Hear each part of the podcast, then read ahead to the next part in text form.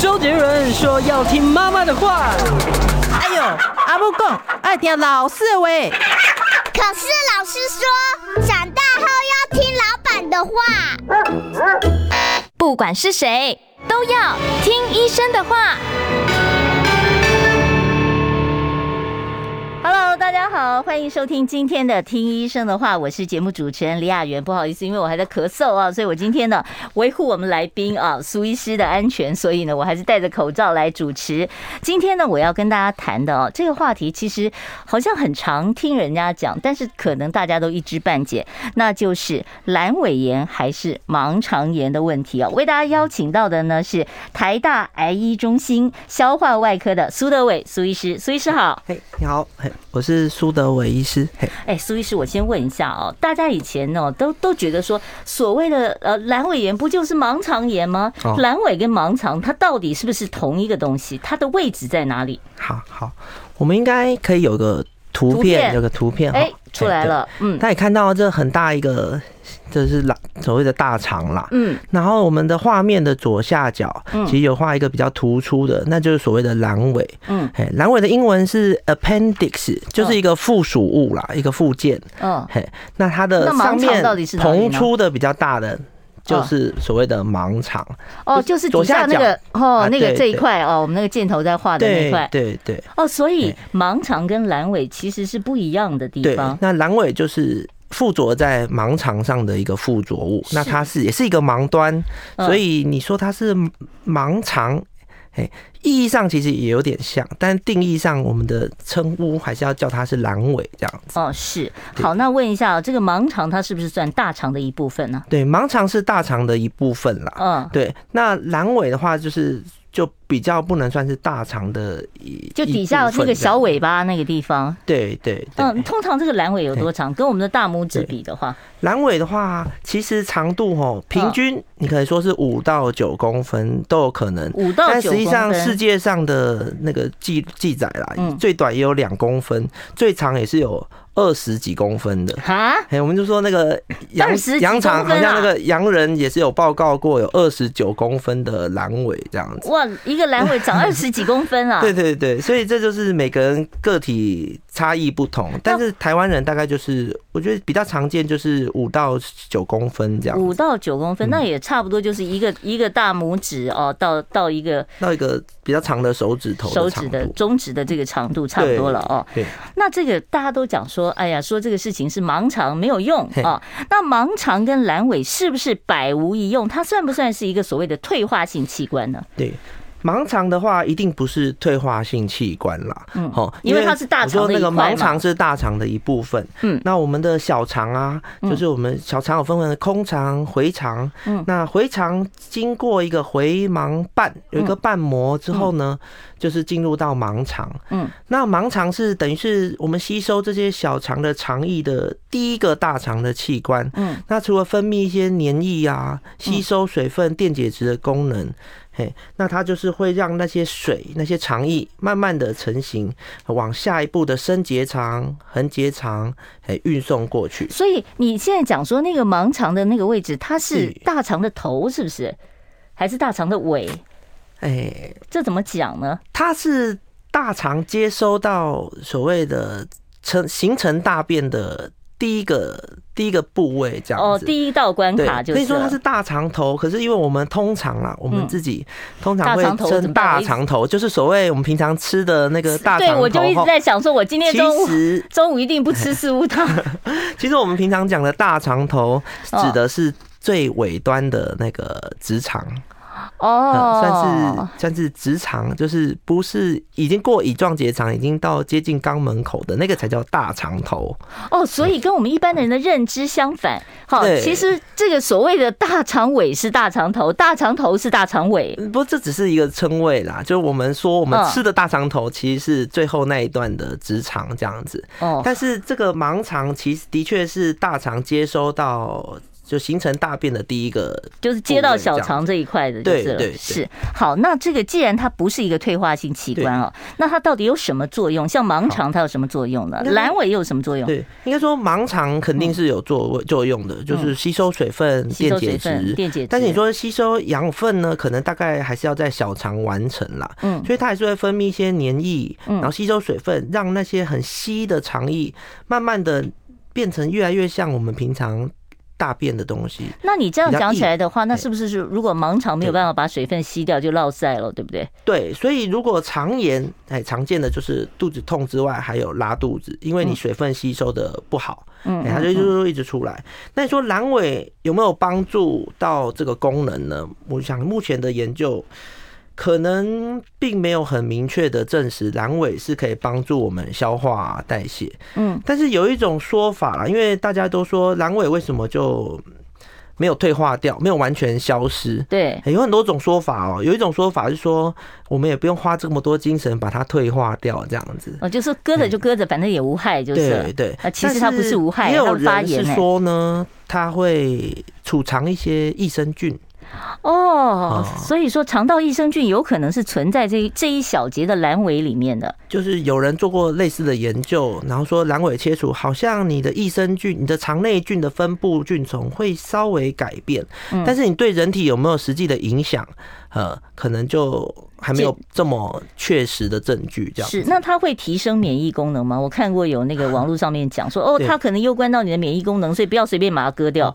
它基本上绝对不能说是一个免疫器官啦，嗯，吼，所以有人是说，为什么年轻人？因为我们的阑尾其实常发生问题是在年轻人身上嘛。哦，所以急性急性阑尾炎是年轻人多？对，就是大概叫三十岁以前比较常见、常见好发的族群。嗯，那为什么？是因为阑尾里面的那些黏膜还是有一些像淋巴。嗯，哎，淋巴组织，那淋巴组织你就会说是免疫的组织嘛？哦，是这个原因。那因为年轻人的淋巴反应或是反免疫反应比较比较好，普遍来说比较强烈一点。嗯，那阑尾呢，就是它的淋巴组织比较多一点的话，它就容易导致呃阻塞，嗯，也比较。肿胀嘛，那种感觉是。那大家常讲的这个急性盲肠炎，是不是就是所谓的急性阑尾炎，而不是真的盲肠炎，对不对？对，就是我们大家喜欢平常讲说啊，我那时候盲肠炎去开刀，其实是阑尾炎。其实大部分讲的都是急性阑尾炎，但其实我们听的就是。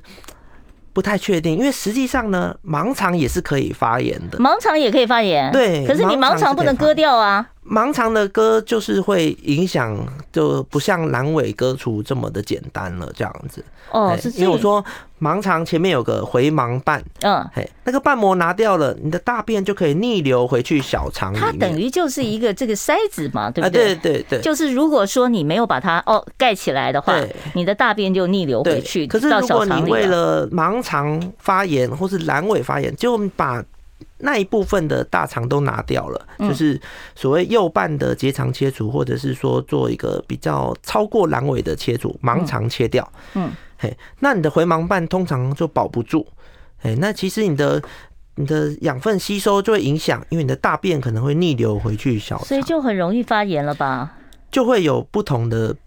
后续的并发症这样子。好，先打住这个盲肠炎的部分，我们先来谈这个阑尾炎哦。嗯，我看很多那个连续剧哦，那个都说那个阑尾就是没有什么大不了的，你简单哦，这痛的要命，但是你简单两下手术割掉就没事了，有这么简单吗？阑尾炎是不是是呃急症？需不需要有什么样的时间内一定要送医？它的症状是什么？好好。我们第一个是讲阑尾炎的症状哈，嗯，嘿，有一种说法就是啊，一定是痛啦，嗯，然后再来就是会恶心呕吐，影响一点食欲。痛啊？怎么痛法？但痛有什么绞痛啊？还有隐隐的痛啊？对，所以阑尾炎比较特殊的就是因为它的生长发育、胚胎学的问题，嗯，所以它一开始疼痛的时候呢，你会以为是肚脐痛。你以为是肚脐或是上腹的地方发炎，嗯，嘿，可是当它的发炎越来越明显、越来越严重，嗯，因为你一开始以为是上腹痛，你还说哦吃东西胃胀啊、胃痛，哎，可是当它的发炎越来越严重，因为它其实是一种阻塞啊、细菌感染，那可能就会没有治疗，没有治疗，它大概就是会持续的恶化。嗯，持续恶化之后，就会形成一种脏器的发炎反应，所以你就会感受，哎，其实我的疼痛慢慢的越来越明显了。然后，然后就集中在右下腹这样子。所以在右下腹的疼痛，有可能是盲肠，所以盲肠炎，急啊不是阑尾炎，急性阑尾炎。所以急性阑尾炎 最常见、最典型的啦，嗯，应该说最典型的就是你先有肚脐周围的疼痛，嗯，慢慢的我们就说它会转移，就是慢慢的移转到右下腹这样子。哦，所以这个时间，这个移转的时间大概多长？大概要。几个小时，四到六小时左右。四到六个小时，你说一开始是斗宅那边痛，然后慢慢就跑到右下腹痛。对，那这个痛是隐隐的痛，还是绞痛那种感觉呢？因为我们绞痛通常是讲像是肠胃炎啊，肠子动得很很快，哎，会觉得绞痛，觉得要赶快跑厕所的那种。对，可是急性阑尾炎，它其实通常会让你的肠子不爱动，嗯，嘿，动得不好，嗯，你反而是胀痛、闷痛为主，嗯，嘿，绞痛。比较少见一点点。那他会说腹部有突出吗？或者是压下去会特别痛？哦，所以压的话就是要牵涉你那个阑尾啊，嗯，到底走哪里这样子？阑尾还能走哪里？不就在那里吗？阑尾其实它是就从盲肠长出来嘛。对啊，对。可是实际上呢，它有很多不同的变化啊。好，它大概有三分之二六成左右是从盲肠的后面。钻到后腹腔，走在盲肠的后面，有三分之一是从前面往骨盆腔走。那这样子讲起来的话，就是它的位置也很不确定了。对，那因为盲肠呃所谓的阑尾呢，它并不是。就是像我们图片，它就是会漂流、会晃来晃去的哦。它虽然看起来很细小小的，可是旁边就是有它的血管、有它的软组织、一些脂肪那些东西，嗯，结缔组织在那边。所以呢，当它生长的位置定了，你这个人的阑尾就是长在后腹腔，就是长往骨盆腔，或是有的是很斜斜的走，往肚子中间走。所以都有可能啦。好，我们休息一下，待会儿呢再回到我们的这个现场哦。我今天跟大家谈的呢是大家常讲的这个急性盲肠炎，其实应该正确的讲法是阑尾炎哦。为大家邀请到了是台大癌医中心的苏德伟医师，待会儿回来。想健康怎么这么难？想要健康一点都不难哦，现在就打开 YouTube 搜寻爱健康。看到红色的爱健康就是我们的频道哦，马上按下订阅，并且打开小铃铛，就能医疗保健资讯一把抓。想要健康生活，真的一点都不难，还等什么呢？爱健康的你，现在就打开 YouTube 订阅爱健康。欢迎大家回到我们听医生的话节目现场，记得订阅一下我们的频道。我们是 I Care 爱健康啊，你只要看到 I C A R E 爱健康啊，然后呢后面会加一个 B C C，然后呢就麻烦帮我们订一下订阅，呃。每天呢，中午大概呃十二点零五分，呃，我们都会呢为您邀请到一位专科的医生来谈各种啊，大家在日常生活当中可能会遭遇到的一些疾病，到底该怎么样的预防，怎么样的治疗。今天我们现场为大家邀请到的呢是台大癌医中心消化外科的苏德伟苏医师，跟我们谈的呢，其实呢是很多人都以为不是什么大事，但是真的是有危险性的阑尾炎还有盲肠炎呢。所以。其实我们刚才谈到这个阑尾炎的成因啊，刚才有听众在问说，哦，这个是跟你剧烈运动有没有关系？我记得我小时候，我妈就常跟我讲说，啊，你刚吃完饭不要跑跑跳跳，会得阑尾炎，这到底有没有影响？对，原则上吃完饭不要跑跑跳跳。一定是对的啦，可是哦，那是为你的胃还是为你的阑尾？大概跟阑尾的那个发炎就没有没有绝对的关系，这样子。嗯，那为什么？因为我们肠道的血流其实是常常在需要的时候是第一个被抛弃的。嗯，嘿，所以我们跑步的时候呢，大量的血液是充斥在心肌呀、呼吸呀，还有各种肌肉里面，所以你的肠道会暂时性有点缺氧，所以跑步的时候你就会。很剧烈的运动，你就是会有点想吐啊，食欲不好啊，这样子。哦，所以你吃完饭马上去做剧烈运动的话，是会影响肠道的血流，导致你你的消化功能就不好。哦，所以东西会消化不好，甚至会呕吐，也是跟这个有关系。对对对，对，所以你不能一吃完饭马上说对呃仰卧起坐哦，呃呃拼命的折它。那原因只是因为你肠胃道的血流可能还是会暂时性的减少，是，所以通常会建议吃完饭大概要半个小时、一个小时之后才会开始做一些缓和一点的运动。那确定没有问题，你才会做比较剧烈的运动。可是我每次吃完饭，其实我一点都不想动，因为好困了，都很想睡觉，对不对？对对对。那是因为这个血液，因为吃完饭的时候，嗯，其实你的血流就是会特别供应到你的肠道。哦，所以说你去运动的时候，你特别把血流就是会分配到肌肉的时候，它会，它明明就特别需要血液，嗯，去代谢啊，需要这些氧气供应。可是实际上，你你去运动就会导致它血流分配更少。所以我们吃完饭就觉得啊，好好想睡哦，嗯，嘿，因为脑部的血流会稍微被肠胃道抢走抢走一点。是，那这个阑尾炎呢，它跟便秘有没有关系啊？像有您刚才讲说说会塞呢，最怕的是塞住肠道，所以导致阑尾炎。那如果便秘的话，那是不是就很容易导致阑尾炎呢？嗯，应该说，呃，阑尾炎是一个我们通常是讲一个急性的，嗯，急性的阑尾炎呢，对，比较少人会说我慢性或是我反反复复一直发作的阑尾炎啦，嗯，因为这是其实比较奇怪的症状。但是我们讲说我们会便秘呢，常常是一个我们长期的状态。嗯，好，我们不会说我们这个礼拜每天我两三天才大便一次，但是一个礼拜就过了，然后说我很容易便秘，不会嘛？因为我们通常是说，哦，我我都是习惯两天大一次便，那你可能说啊，你有一点比较。大便比较硬啊，容易便秘这样子，这是一个长期的状态。那便秘会不会容易导致阑尾炎？其实也没有直接关系，这样子。嗯，那我想问一下，这个如果说是肠癌，它跟阑尾炎之间有没有任何的关系？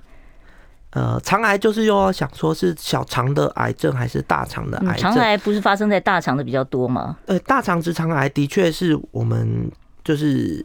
国人比较常见的嘛，对对对，都不像国。我记得国健署的资料是，台湾每十三个人就会有一个人终身发生过大肠直肠癌，所以比例上其实非常的高。对啊，阑尾炎的资料平均大概是每个人呐，就是终身的发生率大概是五到七 percent，所以其实也是十八九个人。就会有一个人，你这辈子会发生过急性阑尾炎，所以它也没有那么少见嘛，对不对？对，其实就是很常见。那你说跟肠癌有没有关系呢？其实，呃，我们通常普遍不会认为急性阑尾炎跟癌症是有关系的，嗯，因为良性疾病呃的的发生跟恶性疾病的发生，其实。大概不会是有直接的关联性了哈，所以是我其实有一个想法，我想一直想问，就是以前我记得那个安吉丽娜裘丽，因为她家族有乳癌病史，她就预防性的把乳乳房给切除，那时候就很多人就觉得太极端了啊。对，那像阑尾，我们都觉得说它没有什么用。那如果说比方说做个剖腹产啊，或者是做一些其他的腹部手术的时候，是不是就干脆顺顺便就把它给切掉算了呢？的确，在有些地方哦，或是甚至在预防性的切除，的确有人是在剖腹产或是顺手，你就说就把阑尾拿掉。嗯，但是实际上我们自己啦，我们自己是消化外科医师，我们自己并不会推广说你你看起来它都很正常，然后但是你就要把它拿掉，这样你说哎，那以后如果发生急性阑尾炎怎么办？嗯，可实际上呢，我们就是不会为了五趴的发生率去做。额外的事情，虽然这个手术呃并发症跟手术困难度都不是很高，嗯，可是我们诶、欸、切掉的东西还是要有一个理由啦。就你连拔颗牙你都要想半天，对，对不对？就是说，虽然我们现在没有证实他还没有。真正什么帮助？对人体有什么益处？但是我们说不定啊，说不定在好几年后证实，哎，其实它对人还是有一点功能。然后到时候不好意思，你已经剪掉了，所以就没有办法回复了啊。所以原则上不会做预防性的。比较不会做预防性的切除。好，那你们这个急性阑尾炎呢，送到医院去以后，你们要做什么样的检查才能确定它是急性阑尾炎？好，所以这就是跟我们怎么诊断这个急性阑尾炎有关系了。嗯，嘿，那急性阑尾炎其实这个东西就是你。有没有发炎是一翻两瞪眼的事情，就是有发炎，其实这个要看验血，要看什么发炎指数吗？还是要做影像的？对，他虽然说有发炎就有发炎，没发炎就没发炎，但是他的表现会很不一样。有些人不太痛，抱着肚子痛，有些人会发烧，嗯，有些人拉肚子，有些人是便秘，嗯，好，所以就不太一样。那我们通常是会有一个评分的标准，嘿，最最常见的成人评分我们叫做 Alvarado Score 这样子。那这个是什么呢？对，它是看一些，它有零分到十分，嗯，那原则上看你有几个症状，哎，对对对对，有的分数是哎什么恶心一分呐，嗯，疼痛一分呐，右下腹痛也许两分呐，嗯，嘿，或是转移痛几分，哎，然后再来就是我们会看抽血，嗯，哎，所以会看抽血有没有白血球偏高，超过一万这样子，嗯，那有没有说叫做就是颗粒球中性的颗粒球比例上提升，就是你代表你身体有个急性的发炎反应这样子，那每一种分数加起来，嘿，如果在小于四分以下。大概不太比较不像这样子，从来没有发生过说哦，打开来以后发现说，哎，它是好的没事，然后把它弄回去了。有时候会发生，还真是有这样的状况。对，那什么时候就是？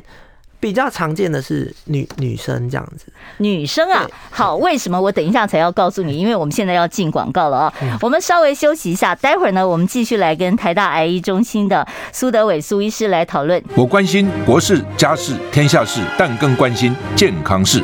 我是赵少康，推荐每天中午十二点在中广流行网新闻网联播的《听医生的话》。我们邀请到的都是国内数一数二的医疗权威，给你一个小时满满的医疗资讯，让你健康一把抓。除了收听以外，还要到 YouTube 频道上订阅 “I Care 爱健康”，按赞、订阅、开启小铃铛，爱健康三支箭，一件不能少。我今天呢，跟大家谈的是有关于急性阑尾炎的问题哦。好，我们刚才呢，其实有问到一些，就是呃，刚才有听众朋友在问说，你怎么确定说它是这个急性阑尾炎？您刚才其实讲到一半的说，女性哈，有的时候反而会说，呃，会有误判的情况，为什么？好，女生的话，因为多了一个卵巢的器官，然后再来就有可能有骨盆腔感染的。症状，嗯，所以有时候症状他的症状会就是会觉得很像是下腹闷痛，或是或是右下腹闷痛这样子。那因为男生并不是说女生比较比较会发生其他问题，但是就是因为男生没有那个器官嘛，没有卵巢啊，男生没有卵巢嘛，嗯，好，所以男生如果说右下腹痛，你就高几率要先怀疑是不是急性阑尾炎。哦，是我们甚至有一些资深的那个医师是有说啊，男生右下腹痛你就开刀啦。哦，所以所以那个几率就很高了。对，那个几率就是比较高。但女生的话，就是要再做一些检查，这样。那你用影像难道看不出来吗？你超音波看一看，难道看不出来他阑尾发炎没发炎？所以原则上，当然就是要做很多一系列的检查，去确定他到底是不是阑尾发炎。嗯，好，是。那我们第一个就是说抽血，抽血的白血球有没有异常吗？哦，有没有说嗯呃颗粒球提升，就是像是有发炎反应。嗯，那再来就是我们做。呃，身体检查，嗯，好，身体检查右下腹是不是特别叫一个叫做 McBurney Point？那是什么东西？有一个地方就是我们在肚脐跟我们的那个骨头骨盆腔最前缘的那个髂骨最前缘，嗯，骨肚脐延到髂骨最前缘的连线上，嗯，和二比一的地方压下去，平均就是盲肠的位置。好，大家现在试试看啊，自己摸一下自己啊，对，就是肚脐眼，肚脐眼啊，到骨。到那个髂骨髂骨的地方，最前面的最前面这边，这条连线外外三分之一的地方，哦，就是你盲肠的位置。哎，压下去，嗯，如果这个地方会痛呢？因为阑尾的开口就是阑尾的源头是盲肠嘛，所以压这边大概是盲肠的位置。然后你就知道，如果会疼痛的话，就有发炎反应了。对对，哦，是。那它会不会跟什么肠胃炎啊、子宫外孕啊，或泌尿道结石的痛混淆？对，就是有有些痛，这些位置都有可能说是右下腹痛。对啊，也会剧烈疼痛啊。可是其实都不太一样。嗯，肠胃炎呢，大概是讲不出来哪个地方就是就是右下腹。嗯，你去说，也许你以前觉得说是右下腹痛，可我们一检查，你就发现原来你这边也痛，那边也痛。结果是纤维肌痛症，没 有没有，结果就是肚子肠炎嘛，啊，肠子会动来动去，不像是阑尾是固定在盲肠上的这样子，所以它会移动的时候呢，哎，你可能这时候压右边痛，哎，下次压右边左边痛痛的这样子，是，那如果是石头痛，哎，大概肾脏啊、输尿管是后腹腔的器官，嗯，嘿反而是。后背腰酸痛，哎，腰酸、后背痛哦，后背痛。哎，而且肾结石的痛是瞬间。在移动的时候痛，对我看过我老公痛到那个腰都站不起来。对，哦然后说不定隔几个小时他就会说，哎，我尿出来一颗石头，就就没事了。有可能对，但那个瞬间非常的痛，疼痛指数应该是比急性阑尾炎痛一些。是，那但是它是瞬间的，然后一下就就好了。但急性阑尾炎是你不处理它就一直痛了急。性阑尾炎，大家不处理，它不会是间歇痛，它会是持续的，甚至越来越严重。这样，急性阑尾炎一定要开刀吗？不开刀它会变腹膜炎。对，急性阑尾炎呢，原则上在有些医疗没那么可进性没那么高的地方，还是有它的死亡率的。死亡率报告有到一 percent 到四 percent 都有，其实非常的高不是那么。简单的事情哈。其实它是非常的高。那从以前呢，我们一开始就定调它就是一个外科疾病，嗯，所以手术治疗其实是最简单利落的，嗯，但是因为手术是一个侵入性的治疗嘛，嗯，然后发炎的时候又可能有很多并发症啊，伤口感染啊，嗯会不会有术后的粘连呐？嗯欸会不会手术时间很长，又有一些出血或什么的都有可能。但是原上技术越来越呃发达之后，大家大概都手术都可以进行。可是手术已经进行的很很标准化之后，就开始想说，是不是有些人可以不用开刀嘛？嗯，好，抗生素我给他大量的抗生素压下去可以吗？嘿，所以抗生素有些情况下是可以就单纯用抗生素治疗。那不管什么情况下，在手术前，我们只要诊断基因来源，都一定要先给抗生素。那只是有些人是不是可以考虑不开刀，观察一下是有些人可以考虑晚一点开刀。呃，这个就是有不同的判断，这样子。是好，那开刀一定要开腹吗？还是说我可以就是微创手术打三个小洞就解决了呢？所以原则上以前啦，就是在可能在二三十年前都还没有比较没有微创手术进行的时候，传统就是在我们的刚刚说的 McBurney Point 上面直接开一个五公分到十公分的伤口，嗯，好，直接进去用传统式手术看到阑尾把它绑掉切切下来这样子，嗯，好，可是之后这几十年来已经都是大部分都是用微创完成，那微创就像主播说的，就是我们就是用。标准就是三个洞，嗯，那有一部分人其实也是可以挑战用单孔，啊，一个孔就可以了，好，一个孔，但那个孔会比会比正常的一个孔大一点点这样子。然后进去以后，然后把它剪掉，然后绑起来，然后就把那个夹出来就好了。啊，对，那是因为手术器械的进步啦，所以我们有自动的吻合器啊，而且这些都是健保会给付的。哦，现在微创这个处理的，那这个手术时间不会很长吧？手术时间就是也是看技术跟病情啦。嗯，发炎严重当然就是要花点时间处理。那发炎还可以的话，其实手术时间大概说真的，有些人可能十五分钟也都开得完。想健康怎么这么难？想要健康一点都不难哦！现在就打开 YouTube，搜寻“爱健康”，看到红色的“爱健康”就是我们的频道哦。马上按下订阅，并且打开小铃铛，就能医疗保健资讯一把抓。想要健康生活，真的一点都不难，还等什么呢？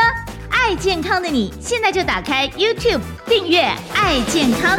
我要准备打开我们现场的扣印专线啊！我们现场电话是二五零九九九三三零二二五零九九九三三。听众朋友呢，如果说哦，你有这个消化外科，哎，你们消化外科最常处理的大概是哪些疾病啊？哦。我们消化外科就是处理这些肝胆啊，嗯，或是肠胃、肝胆肠胃啦，嗯，像是胆囊炎、疝气，都是苏医师的这个主治范围里面嘛，算是算是那个手背范围，手背范围有几手，什么都包山包海都要管啊。好，我们现场呢会持续的开放现场的 call in 专线，欢迎听众朋友呢，你可以开始准备要打电话进来了啊。刚才我们讲到了这个呃阑尾炎的这个治疗啊，那刚才讲到说呃开刀您。才讲了一半，然后我们的广告就进来了。就是快的话，十五分钟就可以呃结束；慢的话呢，可能如果说他有发炎破裂的话，那可能要两个小时，是不是？对。需呃有像如果说他已经有破裂发炎的话，需要动到开腹吗？嗯，就是等于是外科医师现场的判断啦。嗯。哦，我们有一种做法，也是说我们微创没办法完成，嗯，或是因为它阑尾已经有破裂，嗯，我们没有办法把它安全的拿下来的时候，也可以做的引流，嗯，等它时间过去，也许呃四个礼拜、六个礼拜后再来开刀，也是一种选项。嗯，但有时候你觉得，哎、欸，这个引流效果也许不好，嗯，或是说这个病人的免疫力不好，你觉得他呃不拿干净，风险其实更高的时候。那我们也是可以试着做比较大、更大范围的一点切除，这样子。是，那这个急性阑尾炎它通常都不是老人家出现的嘛，对不对？比较少见一点点，比较少见一点。它有性别差异吗？有没有男生多、女生多啊？哦、这这研究应该是说，在更年轻，就是在二十几岁的时候，可能男生比女生是男生多一点点这样子。为什么？有？也许到三比二这种比例，但是在二十五岁之后，男女比例大概是差不多。哦、嗯。并没有说男生就是很多事情都男生比较衰啦。好，我们接第一位听众朋友电话。你好，请说。人医生啊，嗯，请问刚刚医生说你的消化科有包含疝气在内，请问疝气挤压肠子会痛吗？疝气挤压肠子会痛吗？疝气，疝气挤压肠子哦。如果我们所谓的疝气啦，就是说我们的呃，在某一个腔室内的脏器跑到。其他腔室内，或是离开我们原本该在的腔室。嗯，这个是体表一定看得出来吗？呃，因为有时候皮表不明显，因为皮下脂肪比较厚啊，或是它的疝气的的脏器不多。嗯，那你说挤压会不会痛？原则上会。好，那因为你，譬如说，我们大部分说的疝气就是肠子，嗯，小肠或大肠都有可能发生。那小肠疝气最常见腹股沟嘛，腹股沟跑出来，腹股沟跑到腹股沟卡在我们的那个左边或右边，甚至跑到我们的阴囊，嗯，哎，它的血流一定会不太顺，嗯，血流不顺的时候，你自然就是会疼痛，甚至会越来越胀，会水肿。所以出现疼痛就一定要急性处理了吧？呃，应该是说，只要推不回去，就应该要处理啦，这样子。是，好，我们接下一位听众朋友电话。你好，请说。哦，他已经电话挂断了，没有关系，你可以再拨一次啊，二五零九九九三三零二二五零九九九三三。好，我们看下面一位哦，他说四十年前肚子持续痛，医生替我做了各种检查，也不确定是不是阑尾炎，后来痛得不得了，才决定开刀。医生把割下来的阑尾给我看，结果是灰白色的。呃，请问这是发炎的颜色吗？正常的阑尾什么颜色？哦，正常的阑尾，他害怕那个医生当年骗他 割的不是阑尾。正常的阑尾其实就是肠道的颜色，通常是粉红色，有可能你会觉得像是白白白的，嗯，所以他说白白的也也是对的，但是灰白，因为颜颜色的判断每个人描述的会不太一样，但是灰白我比较少听过这种描述啦。嗯，那你说呃小拇指粗就是。比较细，那这个粗细其实也算可接受的急性阑尾炎，因为急性阑尾炎的我们的标准其实是定一公分以上。哦，所以它只要是呃这个这个发炎的状况，对，所以其实我们小拇指差不多就是一公分宽。嗯，好，那我们可以胀到两公分啦，可以胀到。很大破掉，但是我们也许可以看到，不是发炎那么严重，是一公分，就是一公分宽，那长度就看每个人的不一样，所以所谓的两公分到二十九公分都有人报告过嘛。是，那灰白色的话，就倾向于它发炎可能不是这么严重，因为发炎的话会充血，还是会红。哦，那如果破掉，就是会红红黑黑的这样子。是，好，不过这已经是既然都已经割除了，就不要太不要太追究了啊。好，我们接下一位听众朋友的电话。你好，请说。喂，你好，请问医生哈？是那个大号大便是一粒一粒的，它有粘在一起，是一段一段，没有这样一整条，有需要做大肠镜检查吗？还是有没有什么健保无无痛的那个？哦，大肠镜现在无痛的好像都要自费，对不对？哎、欸，大肠镜做无痛的都是自费，因为那个是其实现在都几乎都是有麻醉专科医师在旁边保护大家的健康啦，这样子。嗯，那所谓的大便一颗一颗的，我想象的是说一颗一颗其实是有点像便秘，可是如果你的量很多，那只是说它一节一节，然后你又没有疼痛，又没有不舒服，嗯，那。不一定要这么担心。那所谓的癌症筛检，你还是要看大肠癌症筛检，你有没有四十岁以上，或是有一些大肠癌的家族史。那先做粪便潜血反应，大家不要太恐慌啦。嗯，虽然说大肠癌发生的几率就说很高，十三个人有一个。嗯，可是实际上，呃，那些那些大便的症状并没有这么明显。那反而你说我们描述的是一种。感受，就是大肠癌不是看大便本身，而是要看你有没有叫做里脊厚重。里脊厚重是什么意思啊？这个常听这个名词哎。你里面觉得好想大便哦，啊，可是你蹲。哎，又又大不出来，什么东西哦？你就一直想大，那其实是因为你的肛门呐有一个肿瘤在那刺激，你以为是大便这样，所以你要担心的是有没有这种症状，或是血便啊？可是你说大便的形态，因为每个人的肠子的长度不同，嗯，它吸收水分，哎，那些形成大便的那个形成的质地是不太一样的啊。肠内菌也可能会影响你的大便的形状或是臭味。是好，所以可以先做一个这个粪便潜血哦。好，我们来接下一位听众朋友的电话。你好，请说。您好，我想请教一下哈，八十岁的老人了，他的有急性急性的那个胆囊炎，然后呢又引发了肠阻塞，又有糖尿病的这个病史这种现象。嗯，那在这种状况之下，医生只有用抗生素去治疗他。请问一下，那这样子的话，他他的效果有有有有有有可能治愈吗？啊，他治愈的疗程？他会多久啊？我们即使治愈了，我们要怎么样子去注意他的后续？谢谢。是八十岁的老人家哦，这个状况比较多一点。好，因为这个是另外一个大很大的主题了哈。嗯，因为呃，第一个是肠阻塞跟急性胆囊炎不一定会有直接关系。嗯，有些人是胆囊的石头，因为瘘管直接塞住小肠，这个是要急开刀啦。嗯，可是如果是那种不是阻塞性的小肠呢？呃，我们原则上是呃，先保守性治疗是比较合理，没错。嗯，但是急性胆囊炎其实还是可以适合手术的，就是还是要评估，哎，要要看看老人家的状他的状况啦。对，每个人的状况不太那么一样。我关心国事、家事、天下事，但更关心健康事。我是赵少康，推荐每天中午十二点在中广流行网、新闻网联播的《听医生的话》。我们邀请到的都是国内数一数二的医疗权威，给你一个小时满满的医疗资讯，让你健康一把抓。除了收听以外，还要到 YouTube 频道上订阅 I Care 爱健康，按赞、订阅、开启小铃铛，爱健康三支箭，一件不能少。好，我们继续呢，要开放现场的 call in 专线哦，零二二五零九九九三三二五零九九九三三。我们刚才已经回答了好几位听众朋友在 YouTube 上面提出来的问题哦。我们今天现场为大家邀请到的是台大癌医中心消化外科的苏德伟苏医师啊。好，我们继续接下一位听众朋友电话哦，他刚才电话挂断了，没有关系哦，你可以再拨电话到我们的这个现场啊。刚才那个听众朋友说他做了肠造口，然后就会有一些粉红色黏液哦。刚才因为呃。广告的关系没讲清楚，是不是？所以是帮我们补充一下。好，就是我们所谓的肠造口，就是人工肛门啦。嗯，那人工肛门自然就是会让正常的大便都从人工肛门出来。那很多原因一定是后面有阻塞，或是它有结合处要保护。那可是你后面那一段的大肠还是有自己的分泌物。嗯，所以他说他。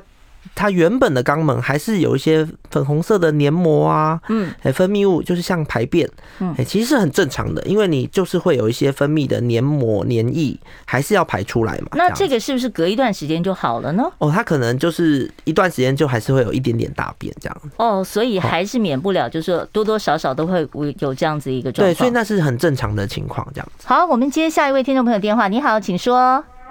喂，哎，你好，请说。你好，你好，嗯，啊，雅媛，还有那个苏医师，你们好，辛苦了。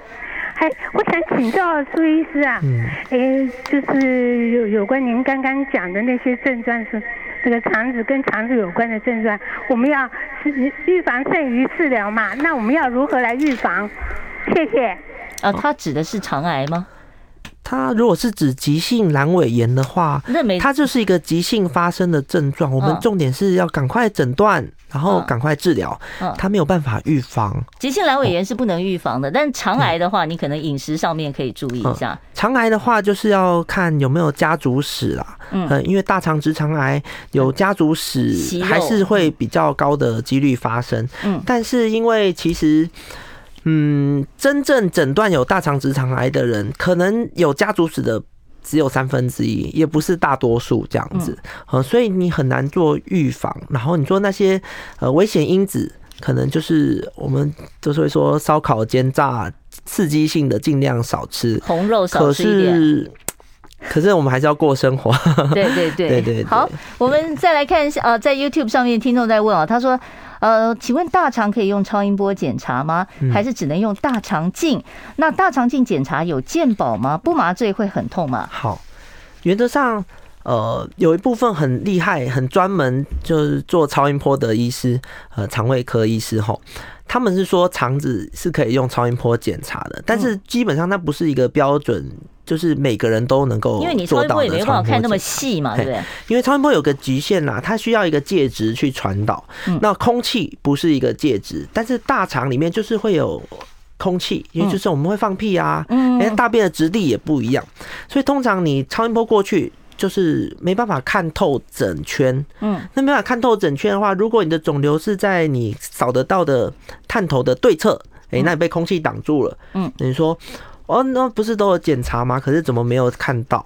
哎、欸，这很正常，因为它就是会有很多死角这样子。所以最最保险的就是大肠镜。对，所以还是直接进去看，看到肿瘤就有啊，看到息肉就有啊。哎，不是以前有一种什么在你肠子里面充气啊，什么用背剂来看的那种方式？那个很古老，那个那个最近几年这种检查已经都不太做了，对，不太做了，因为它只能看到很大的肿瘤，就是我们用显影剂从屁股灌进去，而且病人要憋住，嗯，然后他灌很多，要一路从。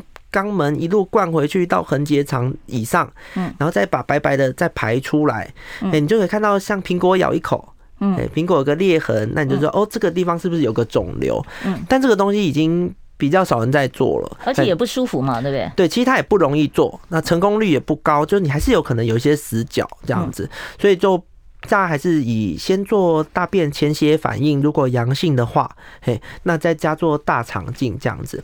那刚刚有说到。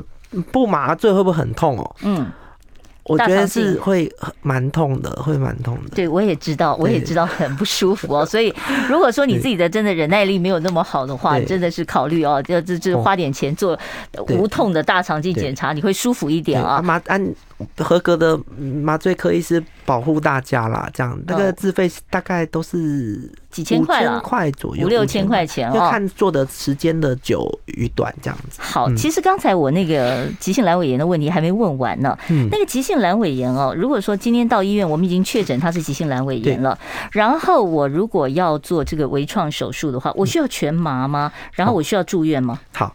原则上，这个手术一定要全身麻醉，一定要啊，因为我们微创小还要全身麻醉。对，因为微创的时候，我们其实肚子的空间是用二氧化碳制造出来的。嗯，那肚子本来是没有空气的，我们打二氧化碳进去。哦，所以你要先打气进去。对，那我们像气球，如果你是像轮胎，很硬的、很硬的橡胶皮，你怎么样打都就是能打那个空间。嗯，可是如果你肚子软软的，像气球一样，可以撑得很大。嗯，你的空间就出来了，你手术视野就出来了嘛。哎，手术视野出来之后，我们才可以去针对那个阑尾旁边发炎的血管，哎，那些组织，哎，做一些呃，就是把把阑尾周边分清楚，这样才安全的处理。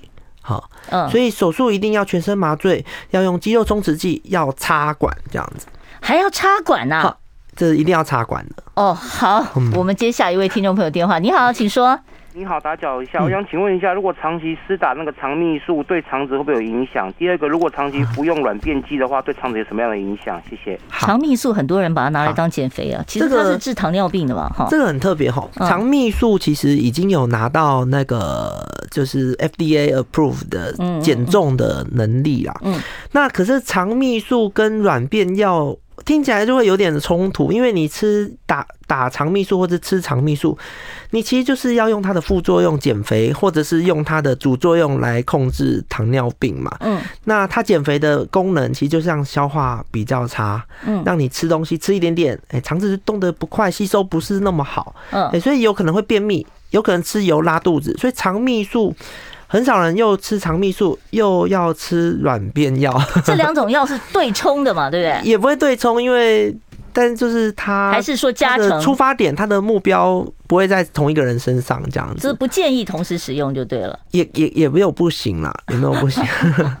所以这个肠泌素的使用需要定期去追踪吗？诶、欸，肠泌素的使用其实最重要还是要找内分泌专科医师哦。好，好，那只是说肠泌素如果是拿来减重呢，你还是要注意有没有什么甲状腺呃，尤其是滤泡性的甲状腺癌的病史啊。嗯，嘿，那或是说你会不会有一些用药过量，会不会有严重的像是肠阻塞的反应？那剂量还是要跟医师讨论做调整，这样子。好，今天因为时间的关系，我只能跟苏德伟苏医师聊到这里了。非常谢谢苏医师到我们节目中来，谢谢苏医师，谢谢主播。好，不要忘了哦，明天中午十二点零五分